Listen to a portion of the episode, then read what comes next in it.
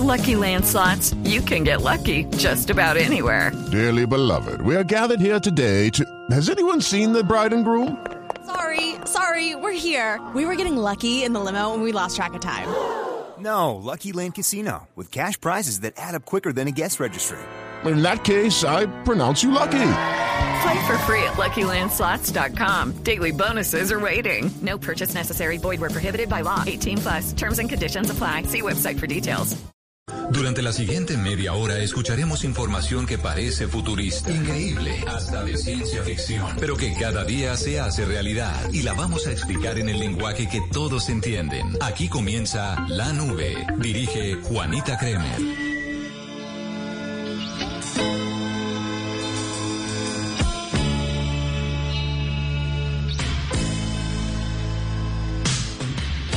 Estoy llorando en mi habitación. Se nubla a mi alrededor. Ella se fue con un niño pijo. Tiene un Ford Fiesta blanco y un jersey amarillo.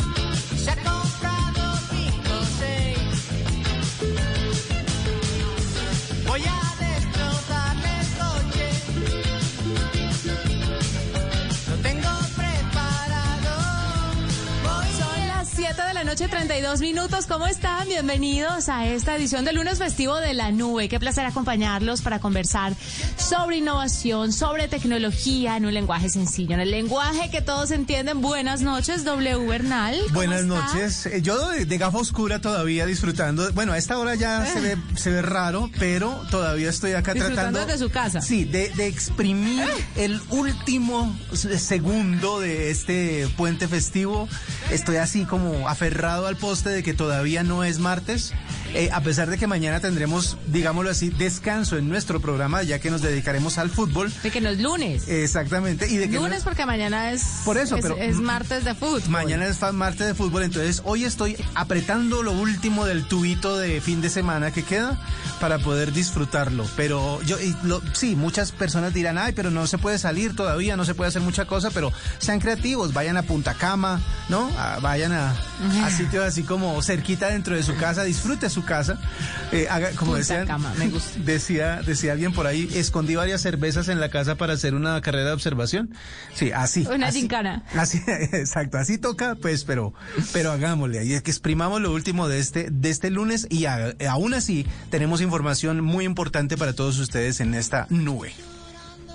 Imagínese, bueno, sí, hay, hay mucho que hacer, hay mucha programación, hay mucho que ver en diferentes plataformas que ya están disponibles, así que usted pues puede andar de pronto buscando plan por ese lado. Mi querido doble, una aplicación, iniciamos con una aplicación que puede ser de utilidad para las personas. ¿Cuál es su aplicación favorita? Para, depende, si es para divertirme, para entretenerme, para sacarme de contexto, TikTok se ha vuelto una herramienta que no se imagina. Ah, TikTok, W eh, el TikToker. no, yo soy TikToker pasivo, eh, hay que decirlo. Yo soy de los que mira, mira, mira, no pone mucho. Así que no, no esperen tampoco gran cosa de este lado. Pero eh, TikTok, eh, Kwai, eh, los reels obviamente de Instagram, eso para, entrete- para entretenernos. Cuénteme. ¿Ha utilizado Kwai? ¿Le ha Sí, gustado? me ha- pues me ha gustado en, en el mismo sentido que me gusta TikTok, es decir, es muy entretenido.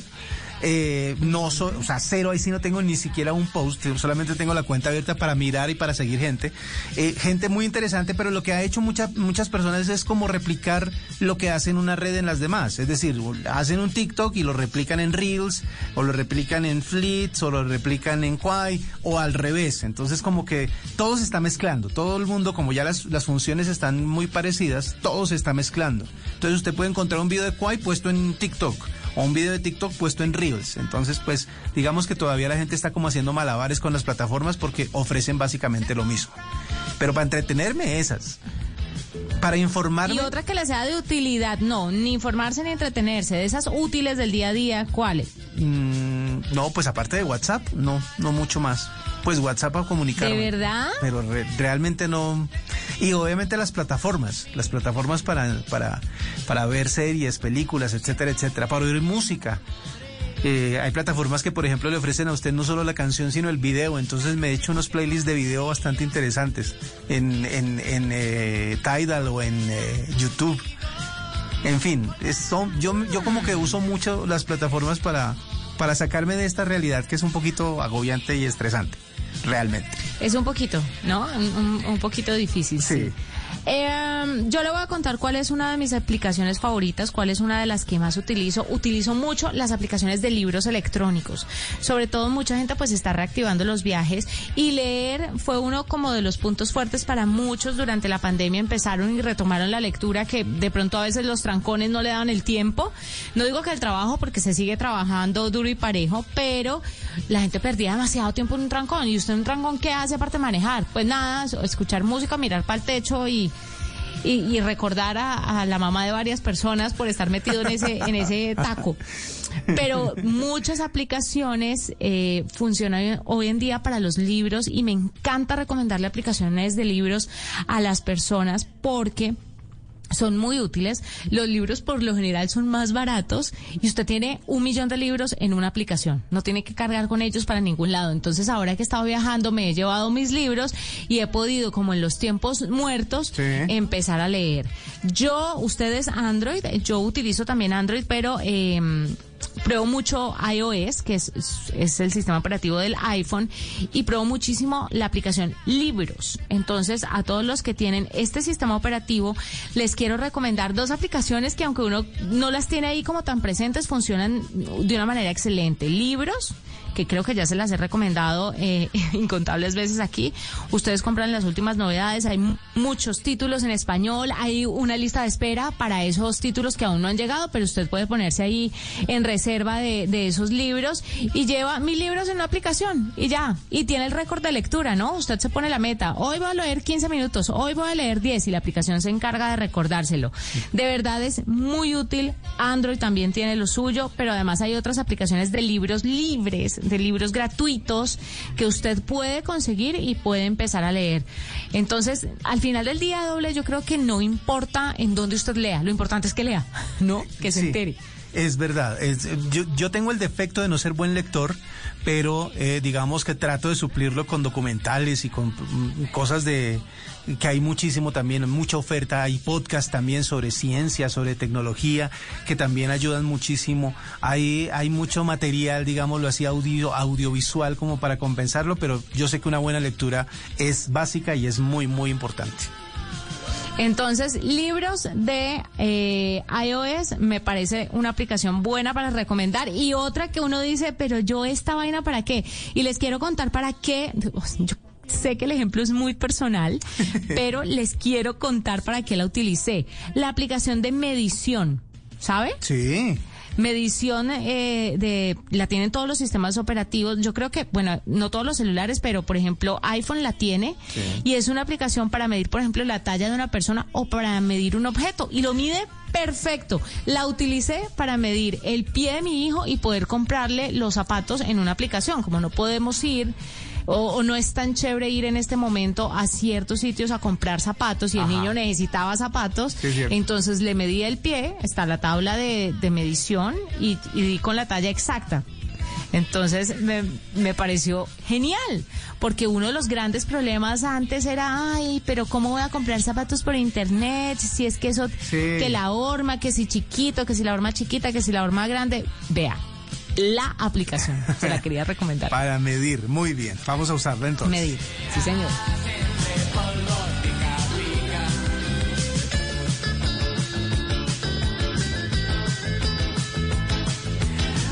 Bueno, Juanita, y hablando de aplicaciones y hablando de música, que estamos acompañándonos también eh, de música en esta eh, noche de lunes festivo, eh, estaban, eh, me hicieron llegar un análisis que hacen de algo que me parece súper interesante. Los artistas muchas veces se encontraron con que, eh, gracias a la pandemia o a la falta de promoción, digámoslo de alguna manera, no tienen la oportunidad de ganar por los conciertos, ¿no? O sea, los conciertos que son un rubro que genera muchísimas entradas para los artistas, pues resulta que eh, las aplicaciones como o las plataformas en donde pueden alojar su música, como por ejemplo YouTube, eh, acaba de mostrarnos que le pagaron más de 4 mil millones de dólares a la industria de la música durante los primeros tres meses de este año, de los, durante los primeros cuatro meses de este año.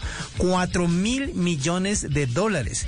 Eh, obviamente, los artistas que generan miles millones de vistas en sus eh, videos son los que se llevan la tajada más grande, pero resulta que el alcance de la plataforma hace que cualquier artista que tenga un número, pues digámoslo, no, es, no astronómico, pero sí decente de reproducciones, se lleve una muy buena tajada de esa plata. Es decir, les están generando ingresos muy buenos a los artistas que están poniendo sus eh, canciones después de hacer todo el procedimiento de publicarlas y de registrarlas, etcétera, etcétera.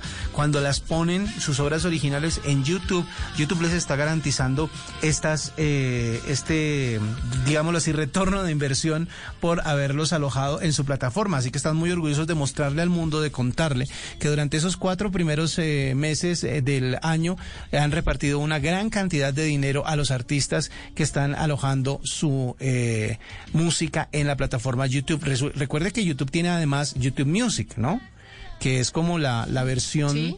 la versión para, para dedicar únicamente a los artistas musicales. Esta viene incluida, de hecho, en la plataforma o más bien en el pago original del YouTube Premium. Usted puede pagar YouTube Premium para evitarse los comerciales de pronto en los videos que ve, pero además ahí viene incluido Yo- YouTube Music que ofrece las dos versiones, versión de audio únicamente y versión de video.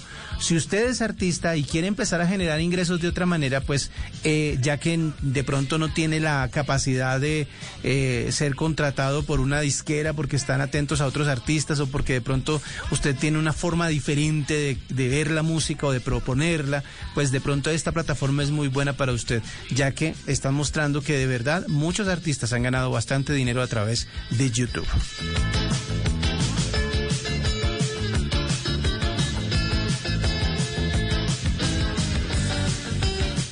Escuchas la nube en Blue Radio. A esta hora Juan Darío Restrepo nos acompaña, él es coordinador de museos en el Instituto Caro y Cuervo y de un proyecto muy bonito porque incursionan en los videojuegos desde los museos.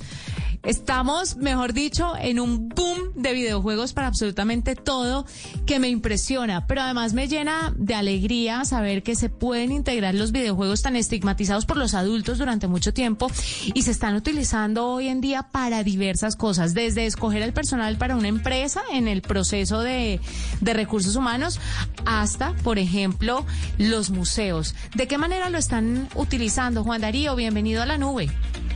Hola, buenas noches y muchas gracias por el espacio. Pues sí, Malu y los acertijos es un experimento que hicimos el año pasado.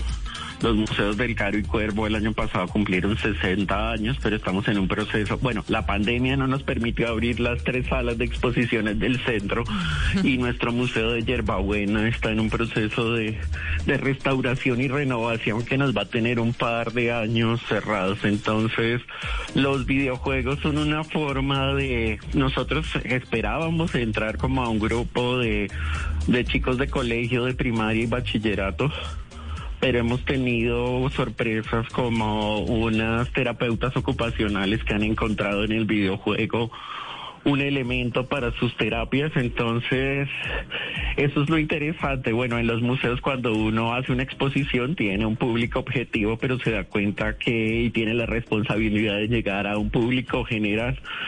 Malú y los acertijos es un experimento que hicimos con una firma que desarrolla pues contenidos digitales que se llama Chief Active y fue patrocinado por una beca en la que nuestros socios se presentaron del, del Instituto Distrital de Patrimonio Cultural que buscaba el fortalecimiento de los museos en este campo virtual. Entonces, pues es un experimento, tiene 10 niveles.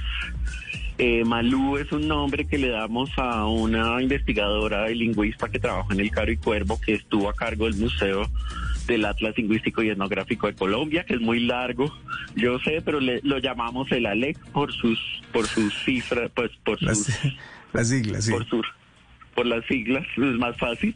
Entonces, y ella estuvo a cargo de la recolección y la colección de pues esos 1463 objetos que tenemos en el Caro y Cuervo. Antes de, de profundizar eh, en, en la aplicación, en el juego, Juan Darío, cuéntenos cómo, cómo la tecnología les ha ayudado durante toda esta época de estar cerrados y de tener, no tener como la facilidad de poder acercarse a la gente. ¿Cómo les ha ayudado durante este tiempo? ¿Qué más o cómo se ha encontrado el Instituto Caro y Cuervo eh, con la tecnología para poder llevar la cultura a la gente? Pues de puertas para afuera los museos vivimos como en el siglo XIX, XVIII, ¿no? Porque la gente ve que trabajamos pues de forma análoga con los objetos en 3D, pero digamos desde hace más de 15 años el Ministerio de Cultura desarrolló un programa que se llama eh, Colecciones Colombianas, que es un software para la administración y la gestión de las colecciones y nosotros realmente evangelizamos en ese software a todas las regiones para que ojalá lo usen, que es un programa maravilloso para la investigación, los estados de conservación.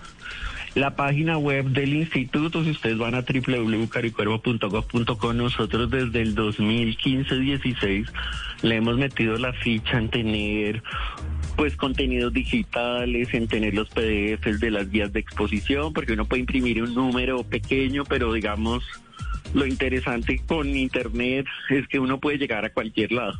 Nos han descargado guías en el Japón, en Europa, ¿sí? Entonces, digamos, es una cosa que versus el rango de acción que uno tiene en Chía o en Bogotá de unos públicos que se pueden desplazar, pues estas cuestiones digitales hacen que, que la apropiación social del patrimonio y del trabajo que uno haga, pues primero está disponible 24/7 y a lugares donde uno no pensaría llegar.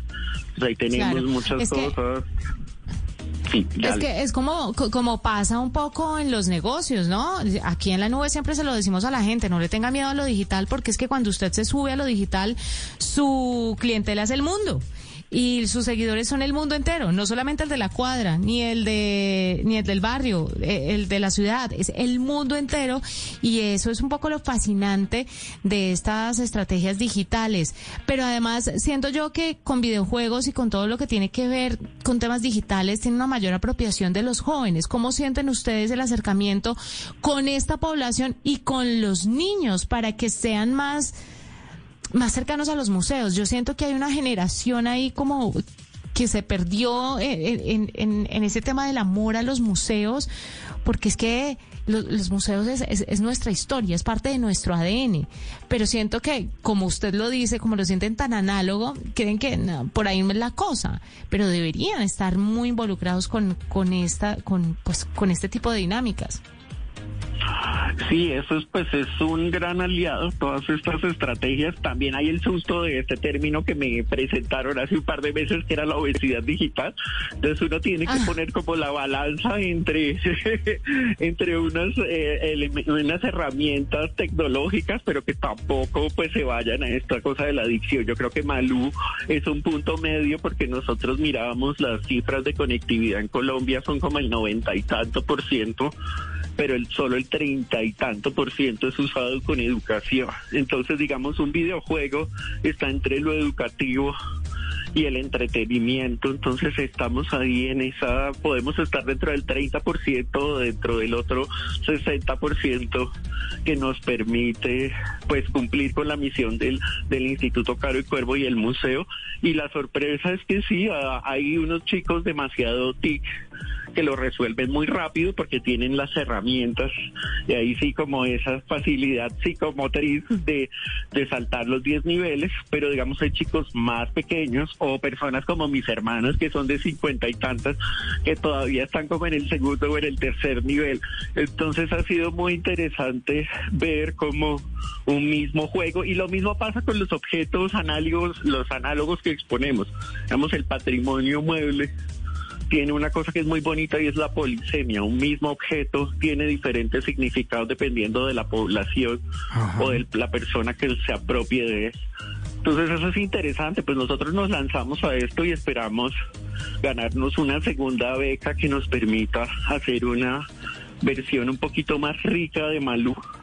Pero por lo pronto pues estamos muy muy orgullosos de este experimento que lanzamos en el Día del Niño y relanzamos el 18 de mayo en el Día de los Museos. Eh, eh, le quería preguntar sobre la beca, justamente. Hace un rato también mencionaba que, este, que esta aplicación, que este videojuego había sido apoyado por esa beca. Mm, supongo yo que eh, la beca está disponible para más iniciativas como esta. ¿Dónde se, se inscribieron? ¿Quién les dio la aplicación? ¿Cómo funcionó eso?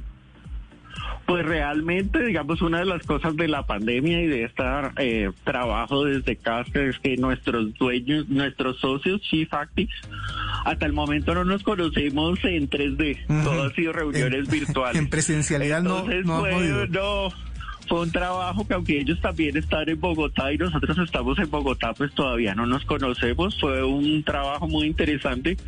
Ellos aplicaron a la beca porque era para personas pues eh, jurídicas o naturales que apoyaran a los museos. Y nosotros apoyamos el desarrollo, pues con una carta de intención.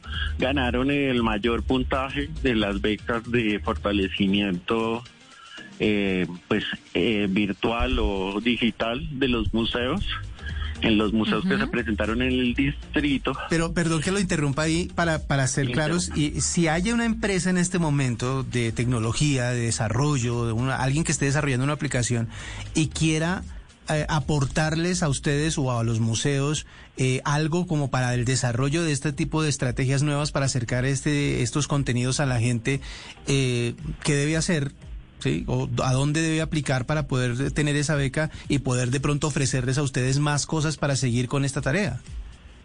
Pues las dos becas que nosotros conocemos son esa del distrito que salió el año pasado precisamente por esta situación del COVID y hay unas becas del Ministerio de Cultura, del Ministerio de Tecnología de la Información y las Comunicaciones que se llama Crea Digital.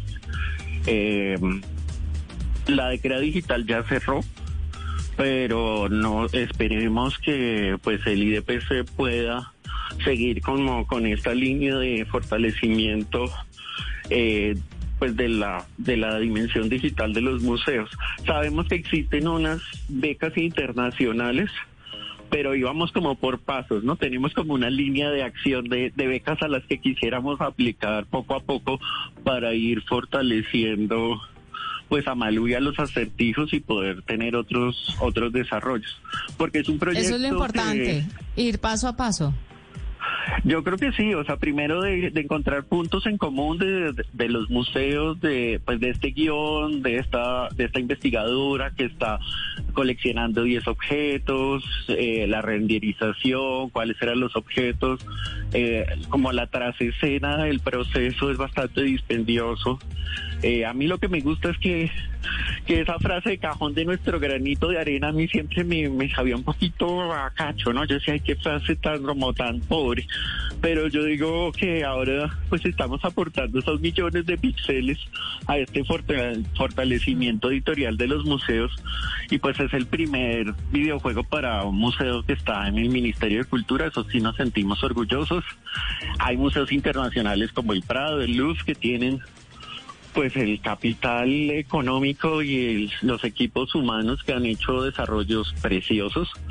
Nosotros vamos paso a paso dentro de nuestra realidad de las colecciones de los presupuestos y de pues de estos socios estratégicos que, que aparecen y con los que es muy chévere trabajar. Porque, Pero pues, es importantísimo eso que eso que está contando Juan Darío, porque si no si no llega la pandemia, yo no sé si lo habrían hecho o si lo habrían hecho de forma tan acelerada como muchos negocios que tenían como su plan digital, pero lo tenían ahí como en remojo, en remojo, en remojo, pero nada que lo ponían en acción.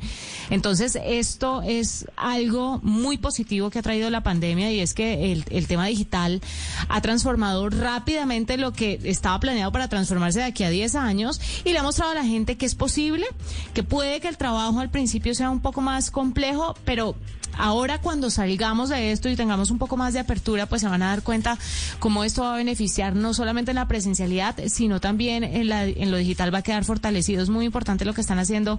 Ustedes los felicitamos, www.malu.app. Ahí van a, a encontrar este proyecto tan bonito del Instituto Caro y Cuervo. Ya lo estoy y del descargando. proyecto en general. Los gráficos están favor. muy chéveres. Están muy chéveres, Pues es sí, verdad. Juan Darío Res. A, que ¿Sí? descarguen a Malú, está para App Store y para Google Play, así que no hay excusa, dependiendo de los lenguajes que manejen, se puede divertir. También lo pueden jugar directamente en el computador. Si es una cosa que un profesor quiera usar para alguna clase, eso, y pues nada, esperamos sus comentarios, críticas para, para tenerlos y poder mejorar si hay me- Malú segunda etapa remasterizada. Un nuevo nivel. Ah, no, y aquí los esperaremos con toda esa información. Seguro eh, los esperaremos con esas nuevas noticias. Vamos a hacer una pausa muy chiquitica. Un abrazo para el Instituto Caro y Cuervo. Ya regresamos. Usted está escuchando la nube. Esta es la nube de Blue Radio.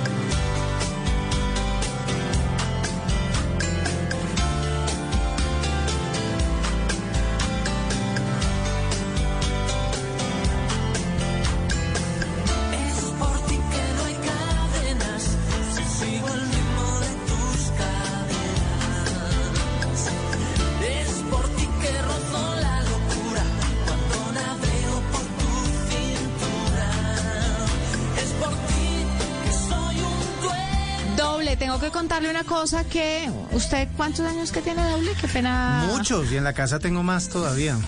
Tengo Ay, 49 tampoco. años, 49. Ah, Estoy al borde. me, ca- me clasifica. Estoy al borde de la vacuna. Talvo, hay que pensar que no alcanzó. Pero bueno, presta atención, usted que de pronto tiene Este mes, este mes mayores de 50. Sí, no, eso seguro, doble. 49, ole, estamos 49. muy interesantes. Qué somos chévere, somos los nuevos 30. Oh, claro. vea. Sin duda, sin duda. Bueno, resulta que ya comenzó la vacunación de personas mayores de 50 años y resulta que Bogotá ha habilitado una plataforma para aquellas personas a las que su EPS todavía no las ha citado. Es más, usted puede ir sin cita previa, pero tiene una- un pico y cédula, ¿no? Habilitaron una plataforma para quienes quieran hacer un agendamiento previo y evitarse las filas porque me contaron que largas y esas filas. Entonces, la plataforma es la siguiente, www.vacunacionbogotá.com. Sí. Si su EPS no le ha agendado su cita o si usted no quiere hacer esa, esa fila enorme, no olvide que en esta plataforma lo puede hacer y los pasos son muy sencillos. Mire, lo primero que usted debe hacer es verificar su priorización. Ingresa al portal Mi Vacuna del Ministerio de Salud, comprueba que está habilitado para ser vacunado. Segundo, ingresa a Vacunación Bogotá, le da clic en empezar y luego va a elegir el, el grupo poblacional al que pertenece. Si es talento humano, si es personal de instituciones educativas, mayores de 50, etcétera, etcétera. Después va a seleccionar su punto de vacunación, ingresa sus datos personales, se agenda según las fechas y horas disponibles y recibe una confirmación vía mensaje de texto o correo electrónico para seguir instrucciones para ir al punto de vacunación. Así de sencillo, puede estar en este proceso de vacunación de una manera más eficiente sin tener que hacer filas, pues porque es que esto es una cosa loca. Sí, es cierto. Y pues no todo el mundo tiene el, tiempo. Mm, Sí, es verdad. Pero Entonces, qué bueno. Ahí le quería contar. Ya casito me Claro. toca a mí. Ya casito me toca a mí. Yo estoy seguro que este mes Vamos ya a un estaré, pelo doble. estaré chuzado este mes.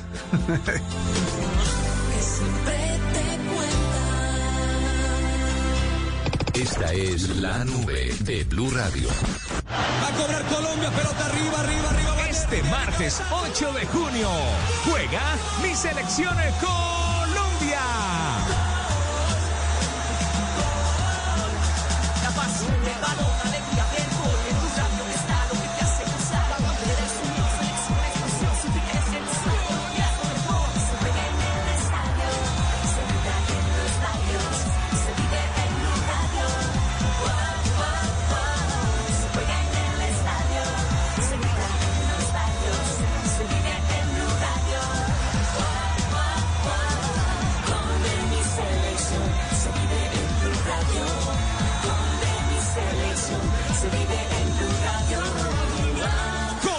Argentina desde Barranquilla en Blue Radio y BlueRadio.com acompañando a mi selección Colombia siempre.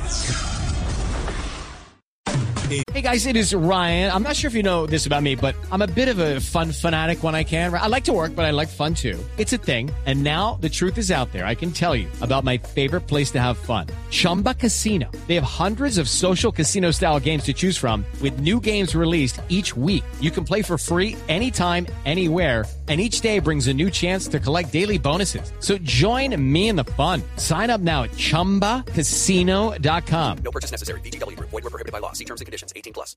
La nube lo probamos. Bueno, mi querido W, prepárese porque lo que le traigo es candela. A ver. Mire, aquí en la nube probamos los AirTags y mucha gente ha estado preguntando sobre estos rastreadores que presenta la marca de la manzana Apple.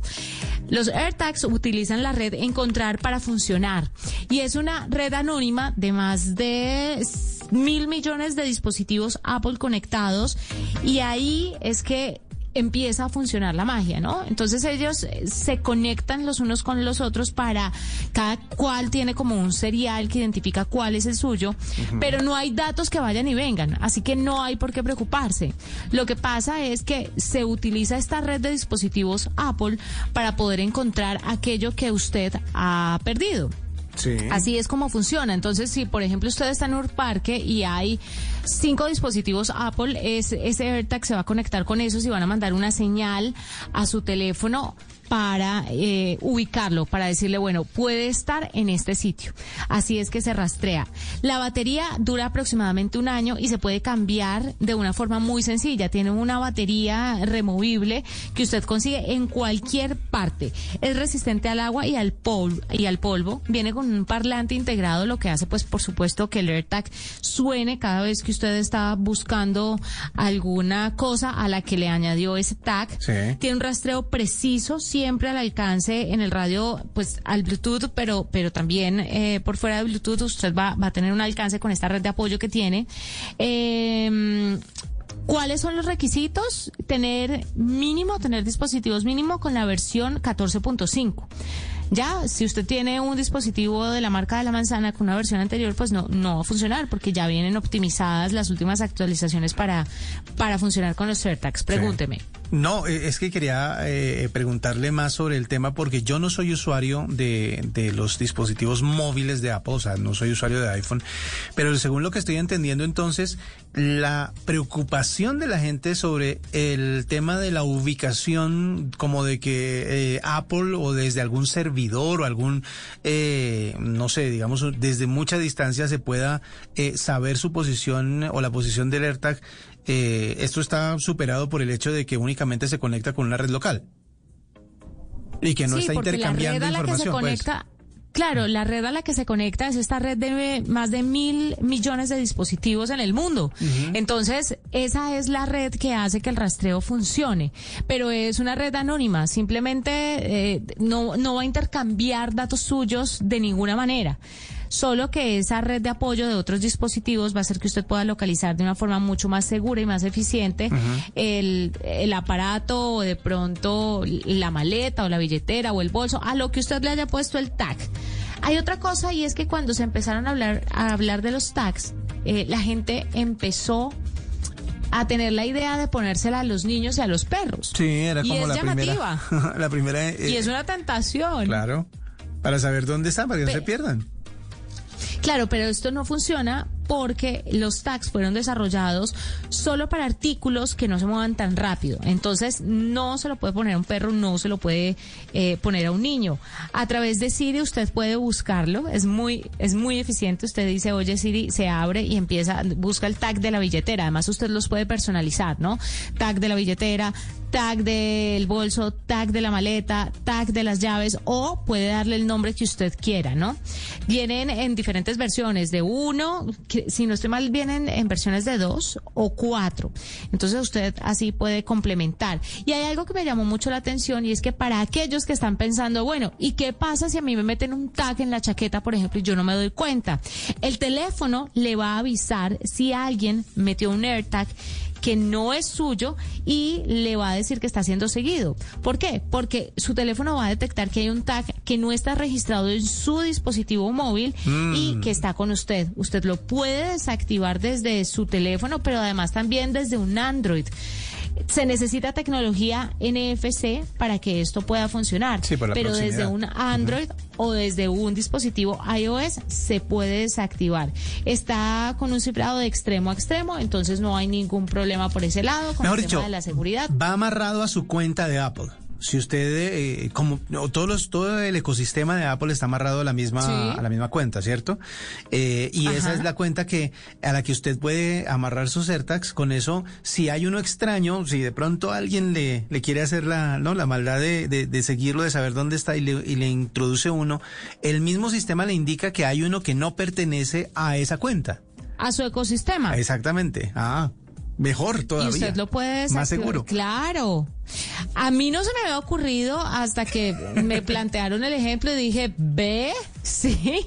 Además es del tamaño como de un botón, de un botón grande, muy liviano.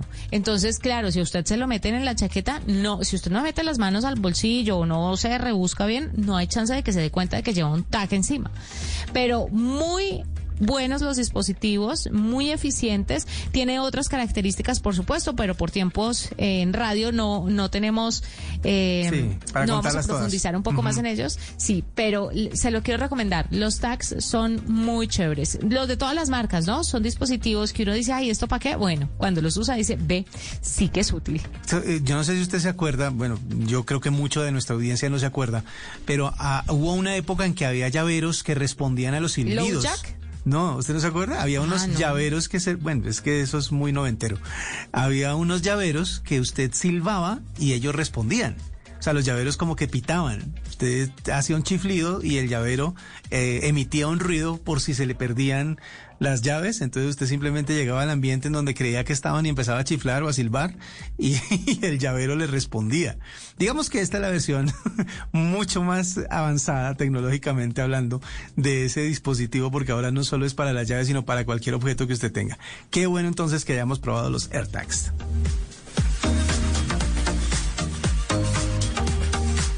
Arroba la nube blue. Arroba blue radio com. Síguenos en Twitter y conéctate con la información de la nube.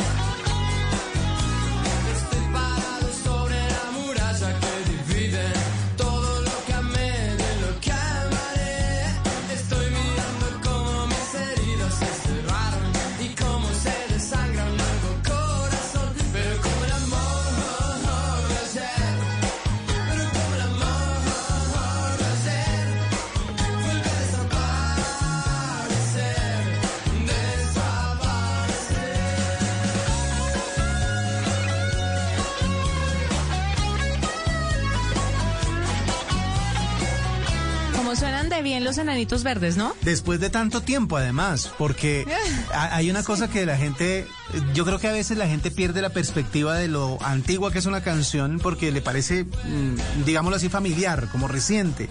Pero cuando uno ya se da cuenta de- del tiempo que ha pasado, a mí lo que me sorprende es que para la época en que se hizo sonaba tan chévere. Mira que todavía suena actual.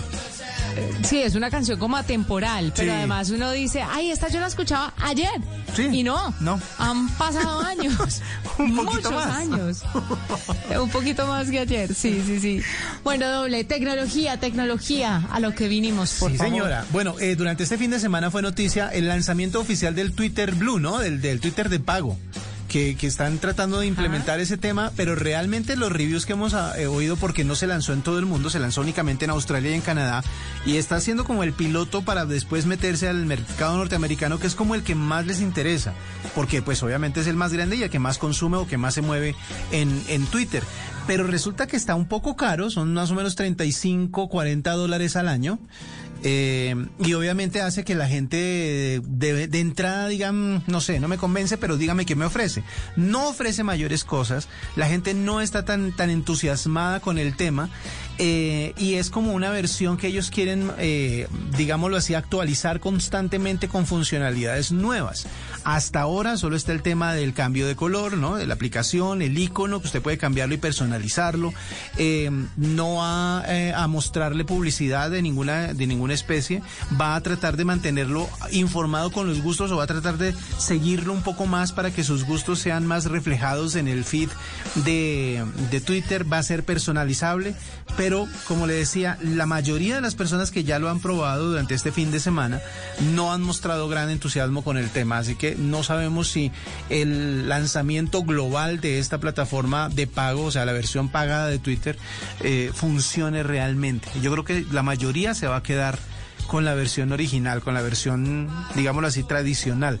Empezando porque ya como que la edad que usa Twitter ya es bastante alta, ¿no? No es la novedad que implican otras redes sociales, así que pues seguramente... Pero es el poder es el poder el poder adquisitivo, pues si usted le va a poner a un niño o a un adolescente o a un adulto muy joven a pagar una aplicación seguramente no lo va a hacer porque Sí. no cuenta con los recursos o porque destina los recursos a otra cosa, pero si usted se lo pone a una persona adulta con poder adquisitivo y que ve en la aplicación un medio de comunicación pues esencial o, o le gusta por X o Y motivo, podría pagarla, ¿no? Una de las cosas que no es que tenga muy convencida la gente que estaba pensando en pagar su Twitter Blue es que no ofrece mayor mm, una ventaja Diferencia. una diferencia que en cuanto a privacidad y en cuanto a eh, la manera en que usted promociona sus trinos.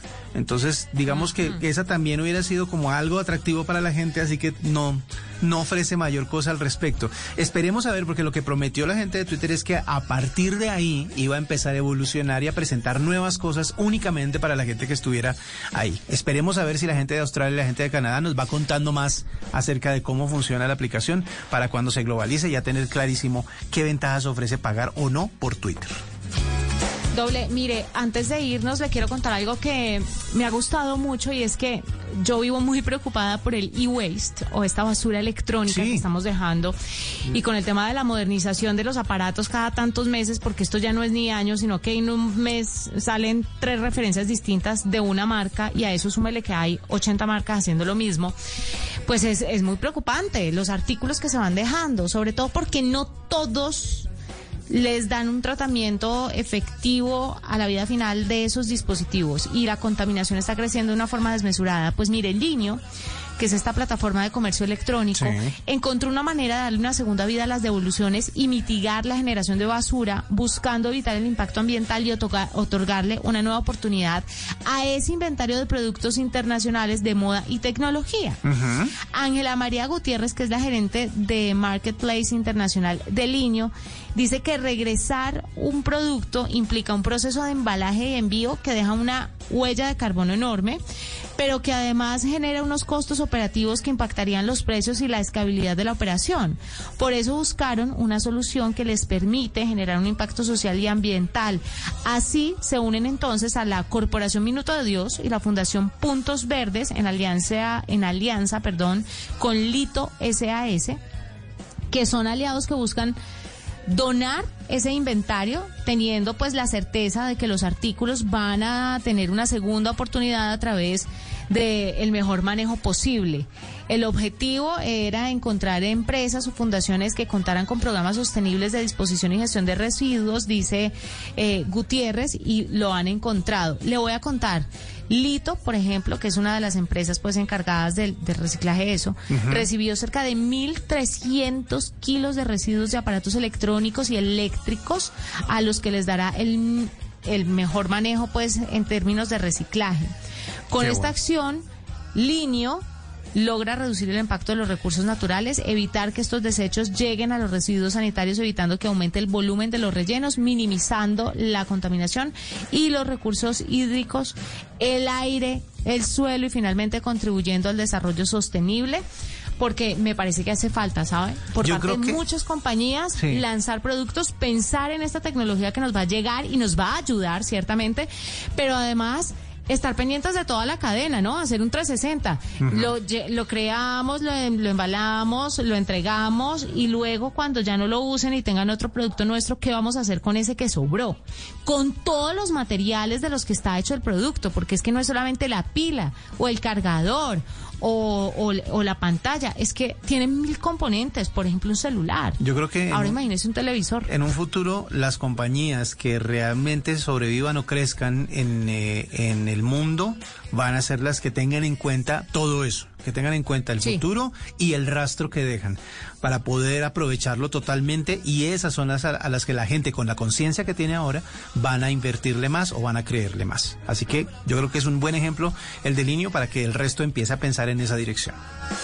Muy bien por Linio. Nos vamos, fue un gusto acompañarlos. Nos encontramos el miércoles. Mañana hay fútbol y nosotros nos volvemos a oír con tecnología e innovación en el lenguaje que todos entiendan el miércoles aquí en Blue Radio. Que tengan una feliz noche. Que la pasen bien, chao.